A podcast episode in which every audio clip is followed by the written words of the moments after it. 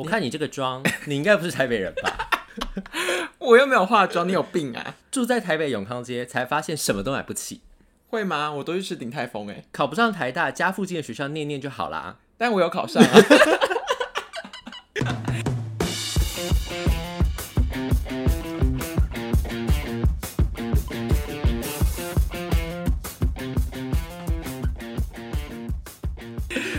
Aaron，你今天开场的部分是在朗诵这个《台北女子图鉴》的台词是吧？是的，虽然我没有看这个，但是因为我知道最近惹了不少争议，所以我在录之前就赶快搜寻一下《台北女子图鉴》空格争议。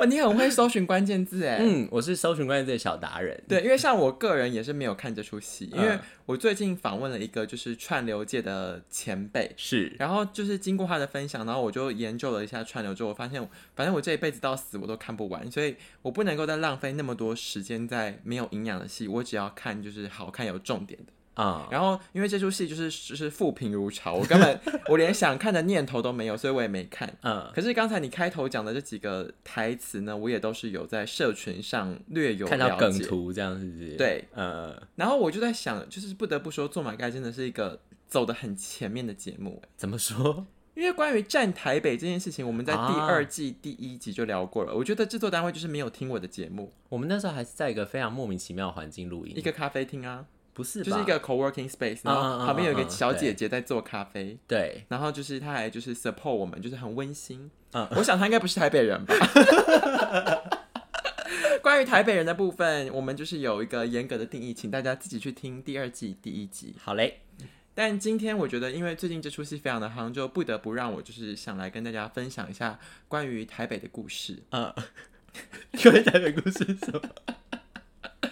就是因为呢，大家知道，就是我和 Aaron 都不是台北人哦。哦，我是哦，他不是啊，他住内湖哎。内湖也是在那个区划里面。我们那边有谁啊？我们那个港湖区是高佳瑜，呃，反正在我的认知里面你不是了。呃，然后呢，我也不是。嗯，然后在连胜文认知里面，南港也没有灯啊，南港晚上没有灯啊，那是南，那是连胜文的问题啊。就港湖区啊。南港对我来，说很 OK 啊，南港是台北。因为它有蓝色捷运是吧？蓝线是吧？对对对对对，嗯就我对这个交通的部分，我们等下会来聊 聊一下。然后呢，就是因为我个人不是台北人的关系，嗯所以但是我又在台北就是生活工作了好一阵子。嗯。最近呢，我就跟我的父亲呃，促膝长谈，有有必要到促膝长谈？对，就是要 有必要到促促膝长谈吗？也没有啦，就是饭后小聊。聊一聊，你说为什么在留在台北工作这件事情？没有没有没有，是聊一聊之后，他就问我说：“你有打算就是要长久的在台北住下去吗问你要不要返乡的意思是不是？？”呃，就是这也不叫做落地生根啊，应该就是说我的工作跟生活是不是因为年近三十已经趋于稳定，啊那看起来就是会呃短时间内也不会离开台北的样子。嗯嗯嗯因为毕竟我们家的小孩就是叛逆啊，比如说呃我哥好像有在听这节目，就是工作个三年之后就突然决定毅然决然要出国，所以现在就已经在法国待了三年嗯，。直接离开台湾的本土。对，然后像我姐就是比较中规中矩，嗯就是按照这个人生的排程结婚生子。啊那她就是固定就是在老家就是居住。啊啊啊！那我的话就是从可能大学毕业之后就应该说从大学开始，嗯从我们认识开始，我就一直待在台北。北上对，所以他就就问我说，呃，那有没如果真的有要这样长时间待的话，那你要不要考虑干脆就是在台北买个房？哦，当然，我需要一些 sponsor，啊就是以我自己的实力，嗯嗯嗯比如说像龙潭游先生呢，他可能 可以赞助我。你说像买菜一样，在台北就是看到房子就给他买下来，这样是不是？呃，我还不到这个实力，哦但是我知道好像有些人是这个状况。对，然后呢，哎，现在先讲一下那个龙潭游先生，我上上一周有遇到他，嗯然后他有跟我们 feedback，就是上第一节两个故事。嗯，第一个就是他说呢，他们家请来家里的那个人呢，不是健身教练，那是什么？是按摩小精灵。哦，所以是专门做放松的，对对对放松哦筋膜小精灵放松那种。嗯嗯嗯嗯，所以他们就是健健身课是去外面上，但是请来放松的是来家里的这种。哦然后他们家一次买了就是十万块的这个储值服务这样子。哦，所以它是算时数吗？没有，因为那个放松小精灵家里缺钱，所以就先跟他们借了十万。所以其实按摩是在抵债的部分。对呀，可以就是说用肉体抵债的部分。你这样讲好暧昧哦。他常常讲一些很暧昧的啊，就是有一些他的各自的部分我就不透露了。对，尤先生的第二个 feedback 是说，我们上一集的主题是有钱人的烦恼，嗯，然后他说他听完那一集之后，他也是没有听到他的烦恼。我问他说，对啊，烦恼是什么？因为他说他没有听到，嗯然后我就跟他说没错啊，因为有钱人就是没有烦恼，所以我们感觉我们主题是定在有钱人烦恼，可是你仔细回想，嗯，我们聊了一个小时，我们都没有聊到任何烦恼，我们说的是穷人没钱的烦恼？就是是穷人向往有钱人的这个部分。好，那回过头来聊，就是今天这个要在台北久居的故事。因为我的人生呢，你知道，以我这个小资族的能力，我至死也不可能在台北买得起房子啊。嗯。所以我就是因为我爸跟我促膝长谈之后啊，他可能也许愿意帮助我吧，所以我就开始说，嗯，好，那我就开始就是啊、呃我的台北看房之旅。嗯。对，哎、我我们第一季的时候本来想要做那个台北租屋故事、哎，啊，好像因为我在台北租了好几个房子，那是在看房子嘛，我记得。对啊，嗯嗯。就是以前的看房呢，都是从五九一找这种租屋物件。嗯。那个其实蛮值得聊的啦，比如说我以前住在公馆附近的时候，我们是住那种隔间小套房，然后我听到隔壁的室友在跟女友恋爱这件事情，啊，就是会听到一些呻吟声啊或什么之类反正你说是话筒里面传来的呻吟声吗，呀，就是他可能电脑跟他的女友在视讯，然后我就可以听到他们两个人在一些就是嗯嗯嗯所以房东用的墙就是比较薄比，较薄，对，像我们这边也是蛮薄，我有时候也是会听到邻居的声音。恋爱的声音吗？呃，目目前没有电爱，但是有一些就是比如说 music like that，、啊。对，所以反正租屋故事我们再聊一集。嗯。但是呢，因为就是有了这个促膝长谈的契机呢，我最近开始我的人生的看房呢，就不是租屋喽，是从买房的角度去看。你都是看新城屋吗？新建案吗？没有啊，当然是新城、中古、华夏公寓，什么都都全啊看。嗯嗯因为台北的新城屋其实非常有限。我跟你讲一个 statistics，嗯，就是，统计的部分，台北市百分之七十的房子嗯屋龄都超过三十年。哦，就是台北的都更速度跟不上台北的发展速度，所以其实你用乌林去筛选台北的房子，其实意义不大，因为它就是一个很早开始发展的城市。嗯然后这是我最近看房的一个小知识。嗯然后呢，因为我最近就开始就是跟各大中介接洽，比如像我的 LINE 里面现在就是有永庆房屋啊、信义房屋啊、小潮啊，小潮啊，然后住商啊，然后他们就是会说李哥啊，我跟你报告一下、啊，他说的是你本人还是你爸？我本人呢、对啊，因为我爸我爸是负责二面，我是负责出面，啊啊，对，所以他们啊就我就是开始跟很多房仲接洽，嗯，然后反正他们就是说啊，那个李大哥，我跟你说一下，那个他们真的都比你小吗？没有啊，他们有些年纪就比我大，没办法，因为有钱就是老大嘛，财大气粗。好，但其实客户嘛，你是客户嘛？没有，我跟你说这个呢，其实非常的表象，嗯。因嗯为近两年因为疫情的关系呢，台北的房地产就是呃要这样雪上加霜吗？嗯。就是整个大乱斗，嗯嗯嗯。所以呢，基本上像我们这种人，我举例来说，比如说你就跟他说你的预算是，我随便举个例子啊，嗯。比如你就说呃两千之类的，两千万好了，嗯，他可能还不屑理你，哎，太少，太少了。啊，他觉得你根本就买不到你想要的物件，对，因为他们就是因为我不知道某某一个就是某房地产的一个老姐姐，她就跟我说呢，她近两年因为疫情，老姐姐好失 我就是想给她一个负面标签，因为我不喜欢她，不能说阿姨就好，我还要老姐姐。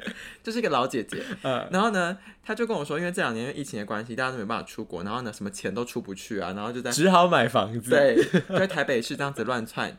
哦，所以是你说有一点市场因为被疫情的关系打乱了行情的感觉，对就是我们都知道台湾的房价本来就很不合理，嗯，嗯但近几年就是又更加的夸张。嗯嗯嗯，对，然后呢，呃，所以在最近在看房的时候呢，第一就是他们其实态度并不客气，哦，对，就是表面上称哥称姐的，但是其实实际上他们对于你这种预算不够多的人，其实真的是没有什么看在眼里的。所以就不会推一些物件给你的意思，是不是？就不会推案子给你，就是他们会推，可他们就是推一些很垃圾的东西，不然哦一些就是。边角料，不然，呃，应该是说他们没有办法符合我的需求。比如我会跟他说，我要，呃，比如说，呃，几房几厅，然后要靠近的位置，然后比如说我不要顶楼，我不要什么，然后他就会直接推贴推一个物件给我，然后是顶楼的。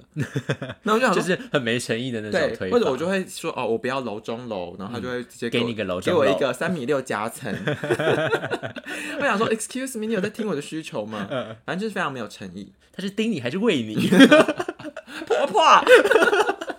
反正就是很多这种嗯 like that，反正看了，就是我当断断续续已经看了将近一年之后，我嗯心很累。心寒。然后我最后就扪心自问，就是我到底为什么要住在台北？哦，我跟你说，就是开始想说，我来盖房子喽。那个是我爸的做法啦。反正呢，结论就是，我就自己在反省了一下，就是到底为什么要住在台北。然后我就想起了，我以前在很久以前有看过一本马世芳出的书，叫做《在台北生存的一百个理由》。嗯，我非常建议大家现在无聊可以去图书馆翻阅。它还符合现在的 完全不符合、啊。我就是叫大家去翻阅的原因，就是因为你现在去看，你就会觉得哈，对，所以它里面写的东西会跟现在台北女厨店讲的东西很像吗？呃，比如说跟你说你可以去龙山寺拜拜，你觉得这个怎么样是可以啊，？OK，只是只是可能现在很多年轻人不太拜拜了吧，对不对？就是他会，应该说他现在他那些讲的东西也不是错误，就符合当时的生活习惯。但是你现在看来，你就会觉得理所当然，或者觉得说哈，这有什么好出一本书的？哦，你会觉得说这个不是大家都知道的事情，对对何比如说我特别介绍，我特别介出一本书，然后介绍你说你假日的时候可以搭捷运到淡水吃阿给，哦，对你就会觉得嗯。就是很像你小时候看《世界非常奇妙》或者是《大陆寻奇》的时候，嗯。你会觉得很 shock，、可是现在看来那些东西，你就会觉得理所当然。对。那我就觉得呢，嗯，不理这本书的话，参考自己个人的生长经验，我想要请你跟我分享一下，你觉得为什么要在台北生存呢？其实我觉得为什么要在台北生存，我觉得第一个重要的原因应该是因为我的朋友都在这吧，嗯，就是一个社群跟人际网络的关系。因为你那时候在台北念书，你的社交圈就会留在台北没有啊，甚至是我桃园的老乡朋友们，很多人也都是来台北工作啊，哦。所以有时候我们在嗯、约就是那种高中同学的聚会，我们甚至约台北啊，也是约在台北。嗯，但是我有发现，近两年好像有比较有返乡的趋势，就是有时候会因为买房子，后来因为台北买不起，开始往外县，就是临近地方买，所以就住在桃园嘛。你知道呢，延续一下刚才讲买房这件事情，嗯就是看房子的时候呢，他们都会说，先看不能改变的外在大条件，再去考虑可以调整的内部小条件。什么意思？举例来说，什么叫不能改变的？比如说地点，啊就它的地理位置，身然后周遭的生活机能，嗯然后嗯学校这种公园这种，嗯就是嗯它是外在是没有办法变的。那你先看，然后符合你的资格之后，里面那些东西，比如说只是一些装潢的问题，几房几厅对，或者是一些格局的问题，那个其次。然后最后才是到一些比较精修的，比如说呃水电的管线，然后包括就是有没有包含冷气家具，然后有没有包含瓦斯什么的，就是、就是一步一步这样子看的。嗯，然后我觉得这个话呢说的也没有错，就是因为我在想自己到底为什么要在台北生存呢？第一个有一点没有办法改变的外在条件，可能就是关于方便性这件事情。而且还有工作吧，对对不对，嗯就是因为毕竟你工作就在这个地方，你真的要去住在外县市，不是说不能通勤啊，但是很麻烦。因为之前就是在 work from home 期间的时候，好像就是有比较多人开始有返乡这件事了哦，对，但是你知道，就是台湾的雇主都是蛮贱的嘛，就是。呃，现在疫情稍微就是和缓，其实也没有和缓，每天还是几万个人，但是 他们就是说没有喽，现在就是没有 work from home 喽，大家就是要回来办公室上班，嗯，所以就是呃，如果说你一定要在办公室上班的话，你又在台北工作，那我觉得你就很难免的会想要住在台北。对啊，但是我讲的比较不是这么就是硬的东西，比较是我觉得那方便性呢，可能是取决于，比如说因为你的人口密度够高，所以它就会有很多的设施很多。举例来说，比如说像健身房，哦，像以我现在住的这个，对因为人口很多，对我现在住的地方，我如果以骑 U bike 来讲好了，骑 U bike 十分钟内能够到的健身房至少有十间，嗯就是在它的密度就是这么高。嗯然后我那一天呢，你知道我最近就是过着一个只敢成功人士的生活，嗯我就早上六点多呢就起个床，然后呢、嗯就去健身房运动，嗯，然后就顺便打个卡说，嗯，成功人士的一天。然后呢？然后台中朱先生就私下就传讯息给我说，嗯呃，我这个才是成功人士。然后他就拍了一张照给我，就是他 他在搭高铁的照片。嗯，其实他就是他觉得他就是一个一早起床搭高铁的成功商务人士。然后坐商务舱，呃，他好像是没有坐商务舱，没有，我要讲的是后面，是嗯他为什么要坐高铁呢？他要开会是不是？他那一天要来台北参加一个就是类似那种呃创业相关的 project，然后像这种活动或这种资源，他其实都会在台北，哦，所以就会变成说外地人他就必须要搭着高铁，然后来台北参加这种活动，所以我就觉得这个其实有一点点是，好精英人士的行程哦。嗯、你在跟他喊话吗？朱先生，那个 Aaron 说你是精英人士，然后第二个，比如说像今天早上，嗯，这可以讲吗？怎样？你要说什么？今天早上我本来要参加一个读书会，嗯，结果后来 Aaron 就跟我说：“人生苦短了，不要参加。”因为我最近呢，就是对于就是这个零售流通产业有点兴趣，嗯所以我就参加了一个以零售流通为主题的一个读书会。嗯，然后呢，但是这个会议就是我参加过几次之后，我就觉得，嗯，真的其实有点 hardcore。嗯，就是你知道你要礼拜天的早上，就假日，但是做很认真的一个活动，对脑力激荡。对，然后我就跟他说，Aaron，我觉得头好痛。嗯然后 Aaron 就说，那我们就来录音吧，那就不要参加。你有任何读书会的同学是会听这个东西的吗？呃，如果你会听的话，就拜托你保守秘密喽，因为毕竟我这也是我很重要的一个人生的 project，嗯，做马盖的部分是 say and chat。是，但是我想要延伸讨论是说，如果说你今天不在台北的话，其实你就很难参加这种，比如说产业相关的聚会。嗯，对，就我也是因为我在台北，所以我才会得到这个资哎、讯。可是你们有没有线上参加是外县市的人呢、没有，这边的人，我们参加这个活动的人全部都在台北，因为我们等下下午不是要去那个参加一个上一个课吗？嗯，那个课也是实体活动哦，为主，所以嗯基本上就是他就是会在台北，然后租一个空间，然后大家一起来，嗯然后可能就是捷运站附近的地方。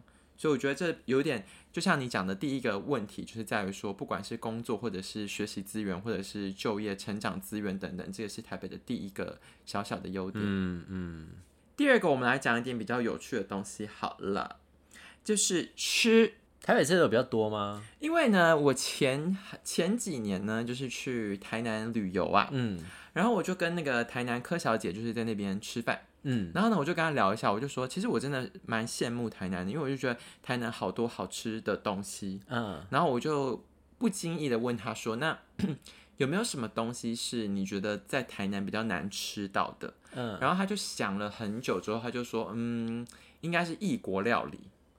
哦，对，就是你可以吃到很多的 可能台台式美食，嗯。可是你比较难像在台北聚会的时候，你有很多的变化，比如说今天吃意式，然后明天韩式，然后再来泰式，然后比如说我们还吃过什么土耳其啊、墨西哥，哦。有的没有的，就是未必正宗，但是选项至少看起来是外国的食食物料理之类的这样。对，嗯所以这可能就是它它在选项上面的变化会稍微少一点。所以比如说像 我的家人来台北的时候，我也会尽量找一些比较奇怪的餐厅带他们去吃，但很容易失败。比如说阿嬷高龄八十岁的时候，我还带她去吃墨西哥餐厅，完全不习惯。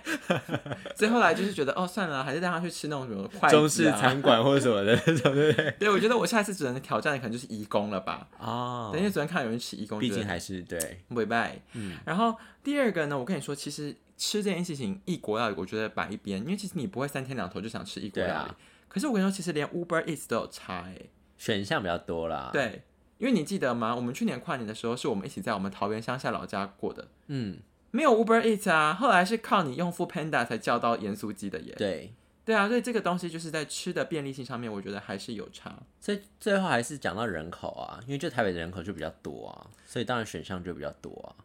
所以你想要减免一些 住在台北的人，没有，可是现在不是也有很多人就想要离开台北，就是觉得台太挤了，然后就想要往外县市去，就是居住。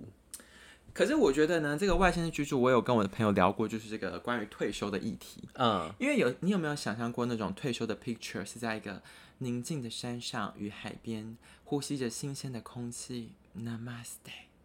我有想过，但是我后来就想到，等我 Namaste 完了之后，我要去买菜会很麻烦。呀、对，而且你 Namaste 完之后，如果你这时候痛风没办法走路的话，对，就是离到处都很远，会很很累。对啊。因为我后来跟了一个我觉得台北女子朋友聊天，然后她就跟我说，她如果之后要退出，她觉得最适合的城市就是台北。就她已经习惯这种生活了。她没有想要走去什么到楼下青山绿水的哦。走到楼下就有超市、有超商，然后而且你老了医院什么之类的。因为你老了，你要看病，你要看医生，是不是医看医院的这个距离也是很很不方便？所以你有钱到可以有家庭医师。呀 就是比如说像优先刷可能就没有这个问题，但是你一般人你要去看病，然后比如说你要上下楼梯，你可能你需要找的是一个有电梯，你你知道吗？比如说你在一样的预算，你在台东你可能买一个一百平的房子好了，你在台北可能只有比如说二十平好了，可是这其实就是一种习惯哎。对啊你说像外县市的人，他们就很习惯说，比如说今天就是要去买早餐，我就要先骑个二十分钟摩托车去市区买早餐回来吃。然后他就是会有一个他的生活的步调，就是会算好这个时间。对，对，但是像你从小如果在台北，或者你现在已经习惯台北这种生活，就是五分钟就要做到什么事情的话，你就会觉得我没有办法接受。我觉得习惯呢也跟能力有关，因为我的这个台北女子朋友呢，她就是没有开车的能力，哦，所以对她来说就是交通的方便性很重要，她。必须要有大众运输工具跟走路走得到的地方。我跟你说，除了这两点之外，有一点我觉得非常值得一聊。嗯因为我有一次跟这个朋友一起去台南旅游，然后呢，我们就是那时候好像要去什么四草湖还是什么之类的，然后我们后来要去的时候，我们就直接在路边那样想要伸手拦一个计程车，拦不到，拦不到。你有看过那个《幸运之吻》吗？就是林赛罗韩演的嗯一部。然后他就是有一个测试方法，就是你就这样 taxi，然后你就看你有没有办法拦到计程车。我说这件事情呢，嗯只有在台北会发生。你说随手一招就有计程车这件事情，，对，就是这这这个，因为也是啊，回过头来又是人口，因为人口密度的关系，所以就是这个计程车的密度也很高。嗯。所以除非像下雨天天气不好了，不然你真的随手一招都蛮好叫车的。嗯嗯，对。嗯，比如说像我上礼拜去参加一个酒池肉林的活动，然后我们就是喝完酒之后到大概凌晨两三点，嗯。然后结果那个时候我跟你说，如果你在外县市，你会不会有点担心就是交通或什么？嗯嗯嗯，对，可是因为你在台北，你就是随便就是五六八八或者是 Uber，你就随便按叫得到，按一下，嗯然，后我好像等八分钟吧，然后车子就来了。嗯对，就是这也是嗯第二个 story。最后一个我想要聊一个比较有趣的，就是我觉得关于文化的多元性跟包容性。嗯。因为 B 公司呢最近在举办一些类似就是周年庆的那种大活动，嗯。然后呢我们有一个活动呢就是会请 KOL 去拍影片开箱，嗯。然后那一天呢因为我人不在现场，结果我就看到群组里面呢就传来那个负责拍摄的工作人员就说，嗯，骚动了是不是？没有，他说不好意思，就是那个我们店里面现在坐着一个街头艺人，他是一个行为艺术家，他就坐在那，请问需要请他离开吗？可是他他开这样怎么开箱？就是对，就是他们在拍他们在拍开箱的时候会拍到那个人，嗯然后他们就是问说有没有必要请那个人离开。嗯嗯嗯，对，然后你知道那个人其实他也无害哦，他就是打扮的非常坐在那非，常诡异，然后这样 坐在那，然后看着大家这样子，然后因为他是那种一动也不动，然后旁边的那个来的客人就问说：“那个是真人吗？那是真人吗？”就是引起了一些小小不是你们公安团队找这人来的用意是什么？我们公关团队找的是一个 KOL，他要来拍，可嗯他拍的时候，他不小心在取取素材的时候，发现说那里怎么做一个奇怪的人，所以那个人是不不是你们请来的？他是一个路人。哦哦，他是一个哦，他是自己不请自来，在那个地方进行他的一个行为艺术的表演，对这样哦。你有没有在那个信义的那个香榭香榭有一大个穿红色的我不知道是谁啦，但是我大概知道你说有街头艺人在做这件事情。对对对，就类似那样，哦，就是你他完全不动，了你可能投个十块钱，他就会动一下那种，嗯。然后他就坐在我们店里，就投钱说离开，那可能要一百块，就投钱就要离开。没有，他十块是一步十块，步一步十块。这个是一个敛财的方式啊。反正就是后来我们的工作人员的小组决议就是说，哦，没关系，就让他那样待着吧。嗯，对，然后因为我就觉得，嗯，这就是一个台北风景，就是要剥削他，然后多拍点他，反正不用钱。是没也不是这个想法，就是很多在外县市看来很怪的事情，好像在台北就相对觉得好像包容性没有，也很怪，这个也很怪。就这个例子你觉得不成立，是不是？不是，我还是觉得很好啦，那我讲第二个，你看你觉得成不成立？在路上看到男生跟男生或女生跟女生牵手，哦，因为这件事情我在台北我就要看地区哎。like 你说，比如说像信义区，兴趣 OK，大同区就不行，是不是？我觉得可能不行哎。你说在内湖区看到，你可能会觉得嗯，因为如果当地比较多年纪大的长辈的话，比较保守的人的话 I know，比如文山区吧，我觉得文山区可能就不行。嗯，对，让你说，比如说在台大附近，你就会觉得好像稀松平常，嗯，对，比如说西门，就会觉得好像正常，就是因为毕竟那个地方就是同志社群比较常去的地方，然后你看多了你就觉得见怪不怪，但是在比较少出现的地方，你可能就还是觉得嗯，懂？对。哎 我以前大一的时候，曾经在公车上目睹到一个同志情侣跟路人之间的争执。好精彩，请说。就我那个时候，我那个时候刚上完日文课，大概晚上九点多的时候，我要坐公车从西湖那个地方回到我家在内湖那里，大概坐十分钟到二十分钟的公车这样。然后我一上车之后没多久，下一站呢就上来一对同志情侣。然后可能那对同志情侣有一点奇怪的是他，呃，其中有一个人身上是有伤的，嗯，然后戴着帽子，就是有那种挫伤啊、擦伤，然后有包纱布什么。然后另外一个人就是两个人都瘦瘦，然后另外一个人比他高一点点，然后就是搀扶他吗？呃有一点搀扶，然后两个人算是有一点，我觉得他们散发的氛围有一点像是刚才发生什么事情，然后呃没受伤那个正在安慰受伤的那个人这样，然后所以他们俩就是靠的比较近一点点，然后他们俩都有戴鸭舌帽，然后他们上车的时候就是蛮亲密的，两个人就是靠得很近，然后小声讲话。然后用那个鸭舌帽帽檐那边打来打去，有点在就是调情的那种感觉，然后靠得很近这样，然后就后来呢，其实他们一上车的时候，我就发现他们就是在站立区那个地方做这件事情，然后因为我是靠在就是低底盘公车不是靠近后面那个逃生门那边有一个区域，我是在那边，然后那时候我其实眼眼角余光已经有看到他们，然后我那时想说。在这个公车上面，然后后面后后面坐了蛮多老人家的，然后想说，哎呦，有点大胆，有点紧张。你已经闻到了战火的我那时候已经，我那时候已经觉得有一点点，我自己是不觉得怎么样，但是我会我会开始有点替他们担心啊，觉得说他们这样会不会引来后面的人的就是眼光或什么的这样，所以我默默就是放出一点点眼角余光在观察他们这样。Then 就再过两站左右，后面有一个老阿伯就受不了了，他要跑过来，就是拍其中一个的那个鸭舌帽帽檐，把它打，就是往上打开这样，然后说不要这样子，然后就走回自己的位置上。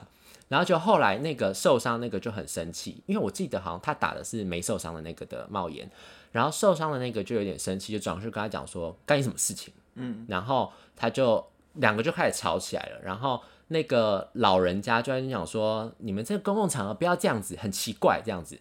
然后那个受伤的就讲说，我爸是律师，他可以告你。然后反正后来就就是吵起来了，就是两边都情绪很大这样。然后那个前面那个司机，公司司机其实一开始也不知道发生什么事情，他就只是对着那个后照镜讲说，现在后面是怎样这样子，就只是讲一下这样。然后就后来是后座那边有另外一个呃中年男子，大概五五十几岁吧，他是站在哪一边的他是要来缓夹的。？OK，他就把那个很生气的老先生拉先拉回去后面的那个后座上面坐好，然后就开始跟他聊天。他言下之意有点像是就说：“哎呀，反正这个就是年轻人嘛，人然后这个你也不用这么生气，反正那也不是你家的小朋友，你管那么多干嘛？”有点类似那个意思啊，就有点像是一边跟他聊天，一边缓和他的怒气的感觉。然后之后我就下车了。结论听起来就是两个台北人的内战。没有，可是因为那个时候其实当下，呃，因为我是一边在划手机嘛，然后但是就是你眼角有光看到这件事情的时候，你就会想说，我是不是应该要站出去帮忙他们，就是讲讲话或什么的。在你就有点像是那个不是吗？有那种隐藏摄影机，不是会说你在路上发现到一个 不公不义的事情的时候，你应该要做什么结果？What would you do？这样子。然后你下车的时候，制作单位就这样蜂拥而上，拿着一个那个 你刚收音杆说请问一下，你刚才在划手机，你为什么没有去阻止那个人：“呢你？为什么没有伸张正义呢？你对刚你的想法是什么 但我想这个时候，之后他的重点应该会在拦下那个老先生那个 那个阿北身上。所以你刚刚为什么挺身而出呢？？” 我跟你说，你这让我想到了今天的最后一个故事，呃因为你刚刚的想法就是刚你刚刚那个情境就是说你在公车上，然后这样子假装一直在划手机，但其实你一直在观察。对我其实根本没有看我手机的内容是什么，我就眼角余光一直在看说啊，等一下发生什么事，会发生什么事吗？这样子。因为我今天呢，最后想到一个，就其实这跟台北或非台北比较无关，嗯但我觉得也有关呢。嗯就是呢，最近我跟我的一个朋友 Stephanie 聊天，嗯然后他就说呢，他在一个新公司上班，然后他们嗯公司那边每天午餐呢，他都会跟一个妹妹一起去吃饭。嗯然后呢，他有一天呢，就跟妹妹去学校，不是学校，公司附近的面店吃午餐。嗯，就那妹妹就说：“姐，我最近有一些感情的困扰，要跟你聊一聊。” 他说什么？然后他就说这是适合午餐吗？不是应该是晚上，然后要配点酒吗？他们可能下班后，呃下班后不会再就是 hang out 吧。然后他就说什么什么问题啊？然后他就说，我觉得我好像爱上我的炮友了耶。然后你知道，就是他这个这个情境这个 scenario，他们有熟到可以聊这个了吗？对，所以第一个是 Stephanie 相当的惊讶，就是啊，这个事情是可以跟同事这样子畅聊的吗？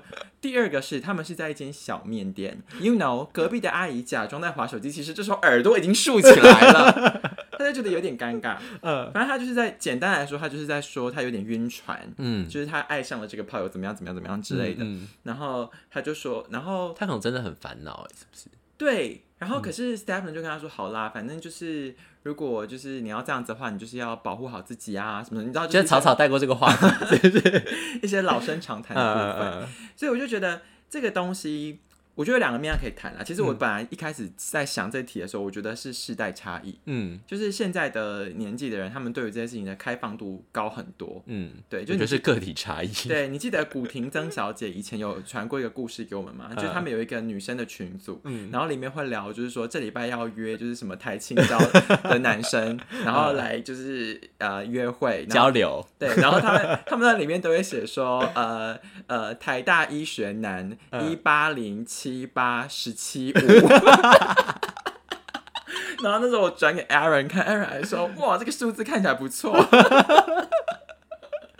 实我准不准啊？I don't know，可能要等那些女生去实际量过之后跟我们回报一下。嗯我觉得第一个是世代的差异性，嗯就是以前的年纪，就我很难想象我们大学的时候发生这种事。嗯但我觉得过了十年，好像现在这件事情是比较 easy piece of cake。嗯你有看过 IG 上有个梗图吗？就是现代人的交往的一二三四类，第一个是先约炮，然后第二个是顾炮，然后第三个是约会，第四个是真心相嗯爱，就是跟玫瑰同龄那个年代牵牵小手会怀孕已经是不一样的。啊，对，这是世代。嗯可第二个，其实我觉得回扣今天的主题，我觉得是地区，嗯就是我个人猜想，我臆测了，就是我个人臆测主观的认知，就是我觉得那个女生如果在她的老家，她也不会这样子讲话。哦，就是她会有这样子的开放性、包容性、多元性。其实我觉得，我觉得反而很多时候我还蛮感谢于感谢于台北这个都会的冷漠。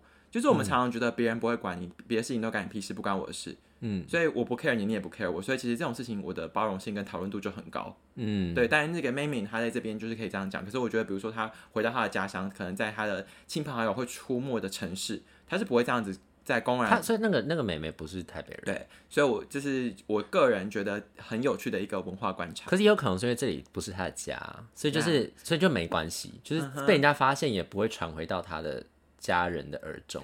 隔墙有耳啊！但是总不会那个阿姨就是他妈派来的什么间谍吧你？没看过那个亚疯狂亚洲富豪吗？他们两个人在美国手牵手的时候，五分钟内消息已经传回新加坡。那是因为他那个男男朋友是 Nick Young，好不好？那美美是谁？首富之女吗？妹妹可能是比如说九零菜之类的。好，我真的我说完了。你今天请帮我们来做个结论。身为台北人的你，呃，希望大家可以找到自己心之所属的地方。如果觉得台北待不下去，赶快回家吧。